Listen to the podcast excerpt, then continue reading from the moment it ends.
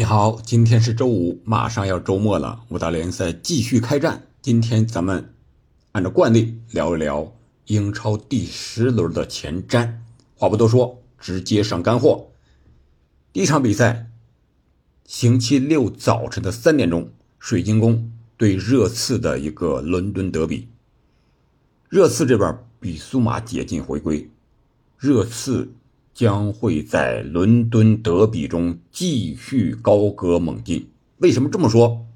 因为第一，单线作战是热刺拿分的最好时机，是吧？现在联赛杯也出局了，足总杯还没有开打，欧战又没有任务，那只有这英超一条线。你这时候如果不拿够足够的积分的话，一旦足总杯开打，你双线作战了，有可能就会出现一些意外的情况。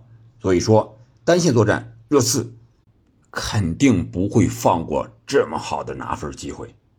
他们已经准备好了，在前期能领先多少，尽量领先多少，能多拿分就多拿分。所以说，看好热刺取胜，这是第一个原因。第二个原因就是，热刺现在球员的状态和心态都非常的好。是吧？孙兴民、麦迪逊、呃库卢、呃，内沙利松、比苏马、萨尔，还有后卫线上的这些队员罗梅罗，是吧？所有的人都在围绕这个主帅澳大利亚的这个无名小帅啊，现在已经成名了。他和队员之间的关系现在非常的好，完全得到了队员之间的信任。队内的氛围好，这个比什么都强。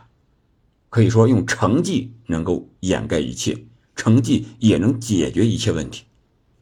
所以说，这场比赛热刺方面没有任何的问题，而水晶宫呢，他上一轮可是不大好受呀，是零比四输给了纽卡。我觉得水晶宫本赛季老老实实的保级，把该拿下的拿下来就行了。像和这些 Big 六之前的球队。啊，我觉得能省一省，省一省，啊，随后在其他的好钢用在刀刃上，用在保级之战上，所以说这场比赛，个人感觉没有任何问题，热刺拿下啊。第二场，切尔西对布伦特福德，又是一场伦敦德比，上一轮是大德比，切尔西最后时刻让阿森纳给绝平了，可以说切尔西上轮也有运气好的原因，也有不好的原因，好呢。好在是进球有运气的成分，穆德里克的神仙球，还有那个点球。不好呢，差就差在门将失误，被赖斯打进了一个球，对吧？而帕尔默呢，抓阿森纳门将拉亚的失误，但是没进，这个就是运气不好的地方。还有就是主帅波切蒂诺的换人调整的时机，我觉得他需要再斟酌斟酌，精细精细。比如说库库雷利亚，他明显体力不行了，最后时刻让他。防这个萨卡，萨卡结果一个内切传球，让这个特罗萨德进球了。库库雷利亚一个是换人的时间，一个是他是打左还是打右，左右都能打，是吧？让科埃维尔直接打左后卫，四后卫的左后卫，我感觉可能效果更好一些。库库雷利亚可以上右边。这是主帅这一块总体上来看，切尔西的北伐之路呈一个上升的趋势。但是他有一个螺旋反复的过程。遇见阿森纳打得不错，这场比赛面对实力弱的很多的布伦特福德啊，虽然说布伦特福德前场有三叉戟是吧？莫派、武贝乌莫、维萨在上一轮也是发挥的不错呀。呃，布伦特福德是三比零战胜了伯恩利，但是伯恩利毕竟实力有限，所以说这三叉戟在面对切尔西的防线，像什么迪亚是吧？呃。弟媳对吧？领衔的这个后防线，我觉得他们不会占到什么便宜，而切尔西前场这些小将们就有发挥的机会了。在斯特林这些个快乐男孩的带领之下，应该是真正的快乐一回。好了，下一场，阿森纳对谢菲尔德联，我觉得这场比赛阿森纳应该是轮换，但是轮换的阿森纳要取胜谢菲尔德联也是没有任何问题的。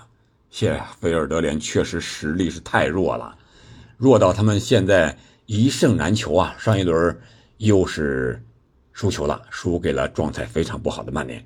所以说这场比赛，我觉得阿森纳在主场拿下没有任何问题。下一场，伯恩茅斯和伯恩利这一对可以说是保级路上的难兄难弟吧，不得不捉对厮杀。如果这也算是德比的话，应该算是保级德比了。两个队半斤八两，一个排在第十九，一个排在第十八，一个积三分，一个积四分，一个一场未胜，一个只赢了一场，还是升班马路盾。你看这两支球队弱到什么程度？如果想取胜，那就看谁把握机会的能力更靠谱一些了。伯恩茅斯呢？上一轮刘易斯·库克一被黄喜灿算计红牌停赛，前场得分还有个可靠一点的人叫索兰克，而伯恩利这边呢，你靠谁呢？看了上一轮的比赛，真是那最后一传真是没能力啊！不能怪教练，战术已经执行的差不多了，就是这个能力上要差很多。这两支球队遇到一块肯定会拼个你死我活，但是。我觉得不会太精彩，因为毕竟球员的技术能力在这儿呢，进球也不会太多，得分能力也在那儿呢。稍微看好伯恩利不败啊，因为伯恩茅斯这边有这个主力是伤停，是吧？嗯，伯恩利这边呢也半斤八两，好不到哪儿去，但是打法上稍微好一点，看看能不能把这个运气稍微来个神仙球什么之类的。两队比分比分不会太大，要么是零比零、一比一的这种平局，要么是一比零、一比二这种比分。看好伯恩利吧，嗯，至少应该是不败。然后下一场狼队对纽卡斯尔联，狼队呢，本赛季或者说一直以来就是进球难，进两个以上更难。还好啊，最近几轮持续的进球，持续的赢球，不败是吧？上轮是。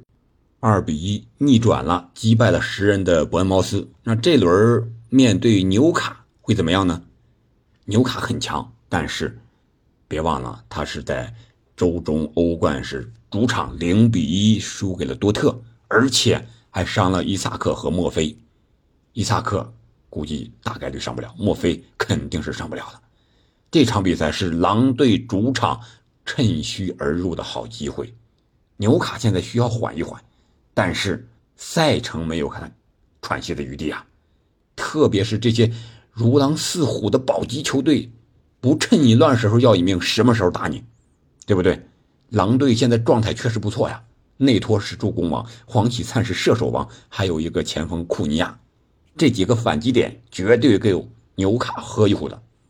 我觉得狼队在主场能够不败，那纽卡有没有机会呢？看他的进攻火力到底怎么样？要想取胜，纽卡要进三球以上，那狼队就没机会了，因为狼队已经几十场进不了三球以上了。上一轮不是上一轮啊，上一次进三球以上还是去年击败利物浦的时候吧。所以说，狼队要想取胜的话，做好防守，然后打反击。纽卡这边要想取胜，那就是攻吧，看看这个运气。或者说是实力到底站在哪一方？看好狼队这场比赛，因为纽卡毕竟双线作战，这个人员呀太累了，和多特的消耗也是非常大的。而且纽卡在欧战打完之后，我们可以看他回到联赛的这种遇见强队的对手，他多多少少要有失分疲态的这种几率还是比较大的。所以说看好狼队。下一场是西汉姆联和埃弗顿，这两场比赛，我觉得这两支球队风格还是比较相近的，都是比较硬的一些队员，再加上比较硬的一些主帅，对吧？呃，然后这两支球队的打法呢也是比较相近。西汉姆联可能比埃弗顿稍微细腻一点。上轮西汉姆联输得很惨，呃，输给了四丢了四个球，是吧？周中欧联也输了。那埃弗顿呢？他虽然上轮输了啊，但是他是单线作战，体力上应该是有优势的。好在西汉姆联是前期拿到了足够的积分，这场比赛呢，看好埃弗顿在七十分钟以后能够取分。他这个势头，西汉姆联的体力，这些主力队员们有可能消耗殆尽。上一轮埃弗顿是输的莫名其妙呀，输给利物浦了，应该说是有一些裁判的因素。那这一轮是不是该轮到？埃弗顿获益了呢，他的主席也去世了，是不是有点神灵的保护呢？埃弗顿好歹也是五大英超的创始豪门之一呀，所以说这场比赛，埃弗顿本来实力就不弱，保级的任务又很艰巨，看好埃弗顿靠体力能够击败现在有点打盹的西汉姆联。下一场利物浦对诺丁汉森林，利物浦啊现在状态非常的好，欧联也是五比一刚刚大胜了图图斯，而且是轮换阵容出战呀，范戴克。索博、麦卡利斯特、迪亚斯都轮休了，加克波也复出了。呃，那么场上的萨拉赫、努耶斯、若塔都进球了。你看看人家这防能防得住，攻能攻得进去。那遇见这样的森林，森林上轮是二比二和卢顿踢平啊，可见他防守能力有多弱。诺丁汉森林遇见现在这样的利物浦，就等着受虐吧。看好利物浦，至少进三个吧。三比零一胜上啊！布莱顿和富勒姆这场比赛呢，布莱顿虽然输给了曼城上一轮啊，但是一球少负啊，不丢人。周中欧联二比零战胜了阿贾克斯，虽然说阿贾克斯现在在荷甲日子也不好过，是吧？进了保级区了，呃，但是布莱顿这边还是展示出了较好的一个竞技状态啊。虽然有一些人员，特别是主力的体能是个考验，但是他们传控的打法还是。比较领先的，富勒姆毕竟是实力有限，特别是得分能力上，走了米神之后，对他们的影响还是比较大的，缺少一个稳定的得分点。他们现在是场均进球不到一个，场均丢球将近两个。那这场比赛对见这个进攻能力特别强的布莱顿来说，富勒姆那就有点凶多吉少了。下一场维拉对卢顿，这还用说吗？维拉现在是。赛事密集，但是连着两场四比一啊，埃梅里这主帅不是盖的，对吧？他会给卢顿机会吗？我觉得不会。部分球员也尽量轮换，尽量给他们恢复体力的时间。所以说，卢顿遇见志在下赛季参加欧冠的维拉来讲，机会不是很大。那最后一场，咱们要重点聊一聊曼市德比，曼联和曼城的这场本赛季英超首轮曼市德比。在老特拉福德，那老特拉福德在赛后这场比赛会是蓝色的天空还是红色的天空呢？我先给出一个结论，我看好曼城取胜。为什么？咱们聊一聊啊，因为是重头戏，咱们放在最后。曼城现在虽然是连续的丢球啊，有人我看了一下这个数据。连续的六轮丢了七个球啊！从联赛杯是零比一输给纽卡之后，然后是英超又一比二输给狼队。接着的比赛每轮都有丢球，包括欧冠面对瑞士的波尔尼年轻人都丢了一个球，好多都是被对手打快反啊！这个可能是曼城一直以来的一个弱点，就是如何防对手的快速反击。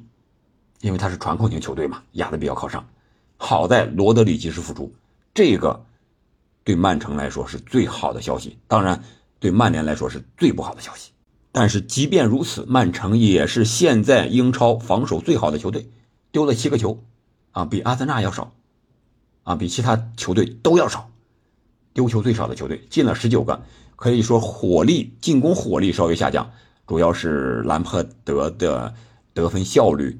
啊，不如上一个赛季那么高，但是阿尔瓦雷斯能够得分呀，所以说现在曼城看似有一些问题，控制力下降，但是我觉得没有想象中的那么弱。京多安虽然走了，但是我觉得啊，呃，努内斯顶不了他的位置，但是阿尔瓦雷斯可以顶替他一些的作用。德布劳内影响还是最大的，这是哈兰德进球少的一个原因。这是曼城这边，具体到这场比赛呢，阿坎吉是停赛，但是阿坎吉的影响不是特别大，因为他的后卫不缺，有格瓦迪奥尔，有阿克，是吧？有沃克，有迪亚斯，有斯通斯，啊，都可以打。然后我们再来看曼联，曼联现在是三连胜，可以说这三连胜玩的都是心跳啊，跳的不能再跳了，心脏病马上就要犯了。三连胜靠着神灵的护佑，他还能吗？再一再二没有再三再四，已经再三了，还会再四吗？他那些球队的对手都不是很强，那这场比赛曼面对实力最强的曼城，他有几成的把握呢？我们可以把这个阵容简单的看一看啊。首先，曼联的后防线上是千疮百孔，看了一下新闻，呃，卢克肖、万比萨卡，呃，还有这个利马，都是无法出场。啊，后防线上，埃文斯，是吧？或者说马奎尔，再加上瓦拉内，这是中后卫的人选，三选二。左后卫林德洛夫，右后卫是达洛特，是吧？林德洛夫有可能面对的曼城的边锋是谁啊？有可能是福登，也有可能是多库，大概率是福登或者是碧玺吧。多库，我觉得应该还是在左边。这是你想想，林德洛夫。这种高大型的中后卫出身的球员，让他去踢边后卫，能防住这种灵巧型的边锋吗？我觉得危险，这儿他就先落后了。然后后卫线上，马奎尔虽然说是能进球了，能救主了，但是他的防守弱点在哪儿？他面对哈兰德和阿尔瓦雷斯的冲击，那个转身慢的习惯能不能能不能被最大化了？这个是很危险的，是吧？然后就是右边后卫达洛特喜欢助攻，助攻之后留下的空当多库谁能防？多库现在我觉得他的个人突破能力、这种爆发力、节奏的变化是非常强的。一对一想罚下他，我觉得太难太难了。万比萨卡可能好一点，但是万万比萨卡出现不了这场比赛里边。然后后腰卡塞米罗能够复出，然后就是阿马拉巴特，是吧？这是两个防守型的。然后加一个 B 费或者是埃里克森两个人，一个主力，一个是替补。卡塞米罗有可能就是背锅那一个啊！这场比赛对上的对手啊，中场这一块罗德里不会给他什么机会，是吧？然后后卫线上，曼城是凯尔沃克，应该是肯定是居右的。然后左边应该是格瓦迪奥尔。那曼联呢？拉什福德打左边对上沃克，他会有优势吗？都是英格兰国家队的，沃克的速度比拉什福德不慢，而且身体条件我觉得也不差。而且拉什福德现在心理状态、射门状态、勇气和运气都差那么一点点，包括加南乔上的也是一样。然后右边是这样，是吧？然后曼联的右边是现在安东尼复出了，但是状态也不是有多好。然后左边的防守，曼城是谁？是格瓦迪奥尔肯定不会上阿克，阿克有可能和，呃，鲁本迪亚斯结合打中路中后卫，有可能是这样吧？呃，反倒是我觉得霍伊伦这个点，如果是打活了曼联打防守反击的话，霍伊伦应该是能得分的一个点，啊，首先是他在，呃，近段时间体现出的一个状态还是不错的，而且他个人能力啊，做球什么之类的还是比较强的，这是大概边路这一块的。人员的一个呃攻防，我觉得还是曼城，无论是防守还是进攻，还是个人状态上都是占优的。然后是中路这一块曼联无论是四后卫还是到时候变阵三中卫，是吧？把这个提上一个后腰来，在中场这一块争夺之中，我觉得曼城和曼联相比还是占有一些优势的。卡塞米罗。今年的状态和去年相比差很远，阿姆拉巴特出球慢的习惯到了英超还没有完全改变，对吧？然后曼城这边呢，他可以用很多人来调整。首先，罗德里应该是占据一个铁的首发的一个机会，然后，呃，其他的可以让努内斯，但是他能不能首发呢？我觉得可能不太会。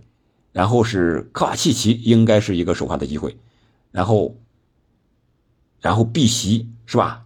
可以放在后腰这个位置上传控一下，这样的话，我觉得曼联还得靠必费这一块但是必费感觉啊，如果一旦被针对，他这个传球能力也会下降，所以说，无论从哪块上看，曼城。都要压制于曼联。有一个变数，那就是裁判。据说麦克奥里弗还是这场比赛的 VAR。